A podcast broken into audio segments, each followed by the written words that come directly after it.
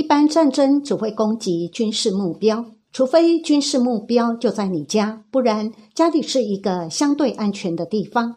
选择待在家里的另一点是，遇到混乱的时候，尽量不要往人群聚集。避难所只提供暂时性的安全，但它不能久待，你还是必须要回家。本影片就自待在家里、移动的路上、到达避难处三个主题来谈谈会遇到的情况。大家好，我是茉莉芬芳。若台海两岸发生战争，平民老百姓怎么办呢？生存教练 Rico 来告诉我们，战争中一般老百姓可能会遭遇到的哪些情况。Rico 以陆军空降三等士官长的身份退役后。曾经在二零零二至二零一零年之间与美方民营军事顾问公司服务，有派驻中美洲六年、南菲律宾一年的战地经验。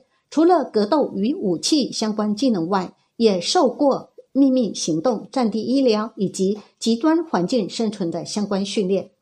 若台海两岸发生战争，我们可以事先做好哪些准备，或事先具备哪些观念？来帮助我们度过这一段艰困的时光呢？以下是 Rico 给我们的经验提点。在战争发生后，我们会遇到很多不同的状况。我们从人的基本条件出发，第一个是饥饿，而饥饿又分为食物来源跟水的来源。平常如果没有储备要用的时候，就是没有；就算有储备，随着时间拉长也会用完。而当储备的水用完之后，我们可能就需要寻找水源，看是要去打水回家，还是要迁往水源地附近。这时候有可能是自己移动，也可能要全家人一起移动，或者是出现一些情况，让我们原本住的地方待不下去。这些状况也可能是战火的波及，但最可能的原因是资源耗竭，还有你开始觉得待在家里不安全。所以这里分别从。待在家里、移动的路上、到达避难处，三个主题来谈会遇到的情况，还有会用到的技能和观念。首先从待在家里开始，为什么待在家里比较安全呢？一般战争只会攻击军事目标，除非军事目标就在你家，不然家里是一个相对安全的地方。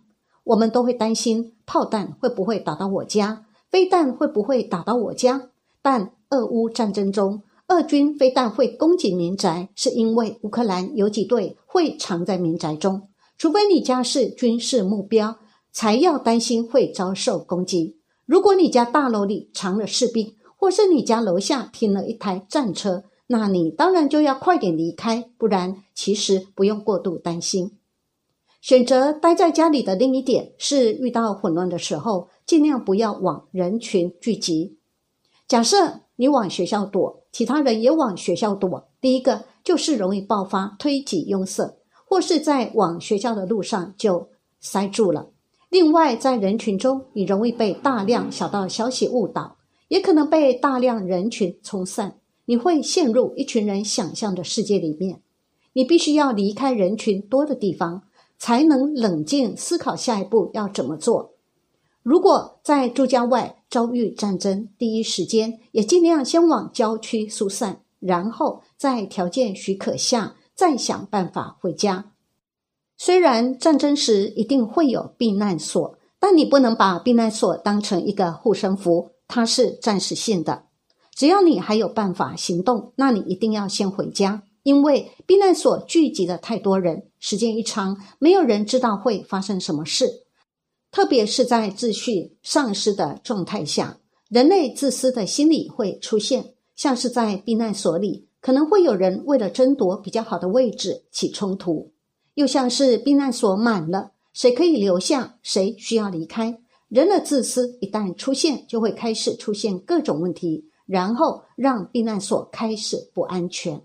一开始大家有共同的目标，避难所是安全的，但随着出现伤亡。还有食衣住行的需求开始出现后，人的自私就会造成问题。治安也是另一个问题，可能会有人看上你身上的东西。战争的时候，政府可能无暇来管理秩序，掠夺的情况可能会出现。因此，避避难所提供暂时性的安全，但它不能久待，你还是必须要回家。你需要多少的水呢？人一天在普通活动的状态之下，大概需要一千五百 CC 的水才可以存活。第一个要注意的就是，这些水不是一次喝完，而是要分段喝，来维持身体活动必须的水量。食物的话则不一定，它有包含热量跟维生素两个部分。通常一般在军事讨论上是用热量来换算，主要是评估在一天中没有超课或剧烈活动的情况下，一整天一个人大约需要六百大卡。所以一千五百 CC 的水加上六百大卡的食物，就是一个人一天生活所需最基础的量。接着谈到储备，通常用冰箱储存的食物，在战争没电可用的情况下，会在两天内坏掉。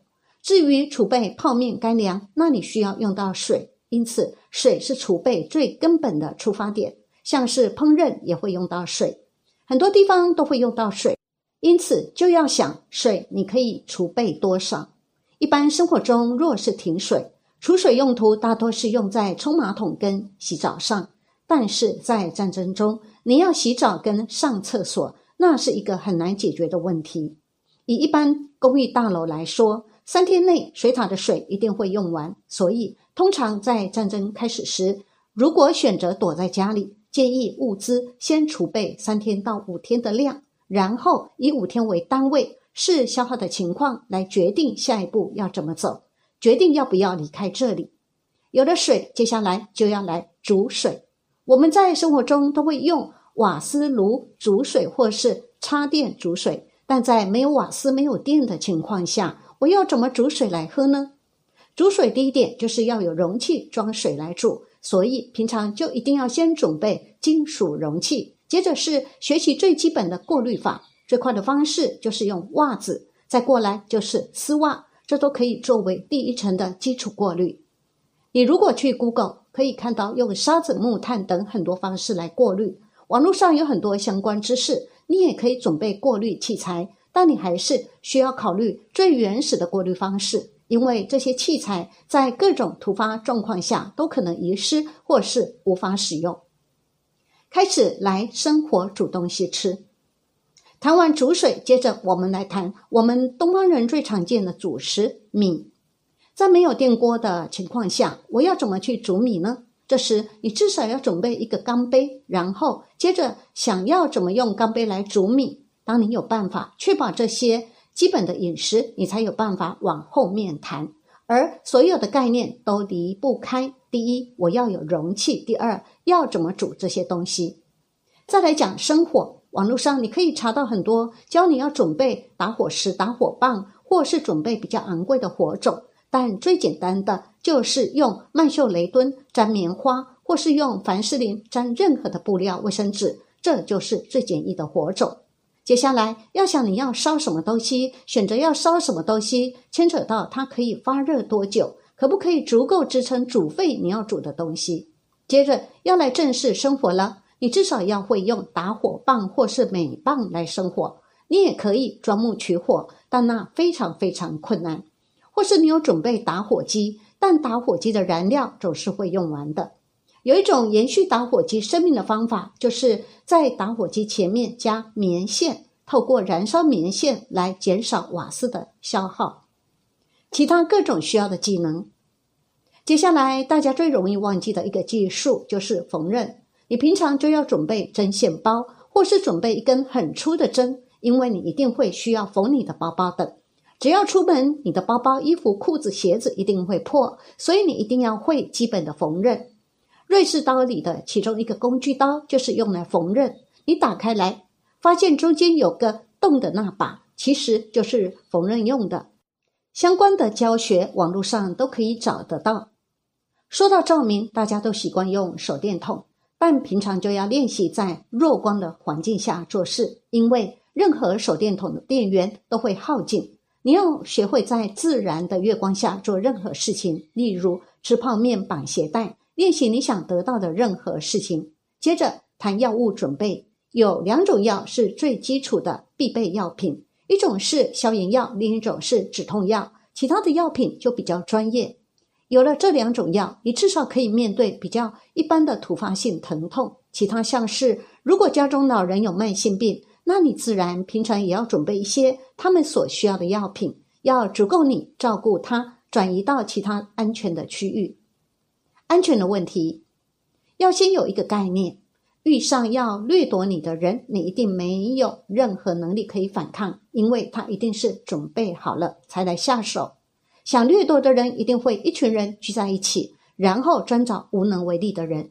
你就算不是无能为力的人，也很难跟他做对抗，因为他很可能是一群人。所以你唯一能做的就是低调。你出门领物资、找食物，一定不要穿着名牌衣服出门。不能带着任何别人会喜欢的东西，回到一个 grey man 灰色人的方式，把自己隐藏在人群里面，去做自己想要做的事情。你会去伪装自己，但你不会去害人，你也会对弱势伸出援手。如果你要准备防身的东西，那你一定要藏好，并且出其不意的使用。你不能把防身器具拿在手上，因为只要你手上有武器，那你就容易成为一个被攻击的目标。不要正面跟任何人起冲突，你宁愿去避开他们，因为你活着是最重要的，而且你的家人也要靠你支撑，所以你一定要活下去。接着，完美的情况是，假设台湾的民防系统很健全，那可能会有食物供给站或难民收容所。但如果没有，那你可能在一段时间后就要往有难民收容所的地方，或是去安全较远的区域移情。这个时候可能就要走上三十公里、五十公里移动过去。你在平常就要先习惯自己走路，还有练习负重，保持运动的习惯。再来，你要准备一个不起眼跟耐操的鞋子，不要选一个名牌的，时常穿着它走一走，去习惯它。如何选择好的目的地呢？接着来谈，在战争时资讯混乱的情况下，要如何选择移动的目标。如果今天有政府或军方的指引，我们当然就是遵从官方的指示。但如果没有这些资讯时，我们设定目标的基础还是先确保水源。所以，水源地或是溪流附近，可能就是优先选择的目标。或是你有亲戚朋友就住在郊外，那你在平常就可以规划，想一想从你家到那边需要走几天的时间，大概要走哪些路线。我如果一天以走两小时、休息一小时的速率计算，一天走八小时，要多久时间可以到那边？当地的环境有没有水源？适不适合简易的农耕？目的地最好可以种一些叶菜类的蔬菜或是番薯。平常也可以储备一些种子，放在逃生用的包包里，不用特地去买一个制式的求生包，可以自己准备。外观以越简易、越简单、越不显眼最好。该准备什么带着一起走呢？逃生包里刀子是一定要的，因为要做一切切割。再来，锯子很重要，很多人都会忘记带锯子。锯子可以用在很多地方，像是你需要一根东西来支持你走路的时候，你需要锯子来锯一段东西来用。斧头可带可不带，但你要想，你可能有需要砍开一扇锁住的门。斧头的柄最好是金属材质的，可以用来敲开东西。接下来是绳子，有些人会建议准备闪绳，但其实准备任何绳子都可以，不要是塑胶绳就好。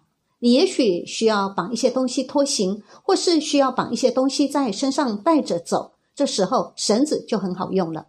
甚至有些地方你需要靠绳子才能进行移动，一般绳子准备五六公尺长就够了。它会用在你意想不到的地方，像是晒衣服、下雨，以绳子支撑一个简易的遮雨棚。然后大家最常忘记准备的就是钉子，特别是水泥钉最好用。水泥钉可以代替铁钉，但铁钉无法代替水泥钉。水泥钉的好用是它可以钉在水泥或是硬物上，铁钉则会变形。准备个一打，用袜子包着放包包里就好。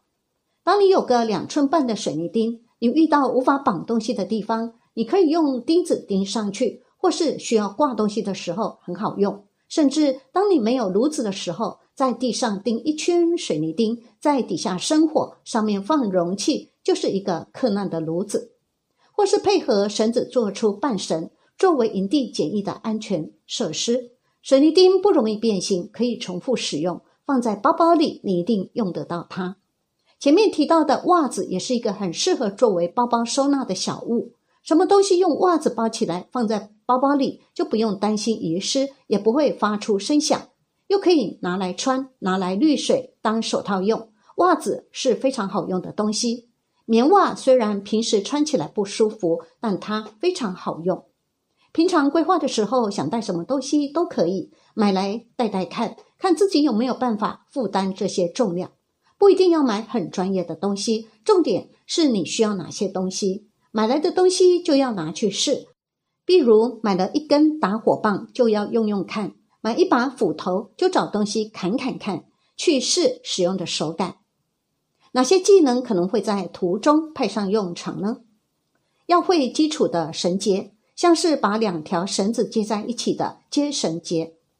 练习要怎么用绳子绑住一个东西，然后可以快速的拆开。去学这些基础的绳结，试着不用导航，练习找一个传统的地图来看。去书局买一个五十元的指北针，然后练习用这个指北针找到方向。也可以用手机练习，打开手机上的地图，关掉自动导航，设定地图固定向北，这是最快学会看地图的方式。在移动的时候，每个人同样也是一天要喝掉一点五公升的水，还有六百大卡的热量。接下来就是要想移动的距离多远，路途中是徒步还是有交通工具。如果是徒步，一点五公升的水，还有六百大卡的热量，就需要两倍来计算。接下来要想要怎么去，要带哪些人去，有没有老人家跟小孩？我要带哪些东西去？路上我该准备什么？路上可能遇到的意外有哪些？还有到目的地后该做些什么？路上可能会遇到很多的意外，会下雨，会路不通，遇到障碍物要习惯去排除障碍。或是透过地图判读绕过这个障碍物后，继续自己原本规划的行程，能够使用自己准备的工具去排除障碍。还有中间需要休息的时候，要怎么用工具搭出临时的营地？工具出问题的时候，有哪些东西可以替代？这些都是平常就需要练习的。除此之外，遇到不友善的索讨、不友善的群体在某个的路段出现，要怎么避开他们？遇到一群人，要怎么样降低自己醒目的程度？其他如保暖的问题、室温的问题、医疗的问题、起水泡怎么办？还有要怎么预防烧党的问题呢？烧党指的是胯下内侧因为严重的摩擦导致脱皮、真皮层跑出来，这种情况下走路会很痛。避免烧党的方法，第一种就是平常习惯走路，让皮肤变得没那么细嫩。再来就是穿丝袜。能有效的避免烧挡。丝袜也有很多功用，如剪开后垫在肩膀上，可以减少背包对肩膀的摩擦，也可以用来过滤水。如果有卫生棉，也一样可以拿来减缓背包的摩擦。如果足部以外的地方起水泡，卫生棉也可以拿来吸附组织液，有类似纱布的功能。最好能具备基础的医疗技能，至少能辨别发炎跟发烧的症状。到达目的地之后，可能还是要持续困难的生活，一样要生火煮饭。为了确保食物的来源，你可能要学会种植，还是要控制食物的消耗。这时会做饼就很方便，把面粉或玉米粉和水揉一揉，让它发一下，压扁加盐巴，放在烤盘上加热后就是一块饼。它有热量又有饱足感，可以减缓粮食的消耗，挨过这场战争。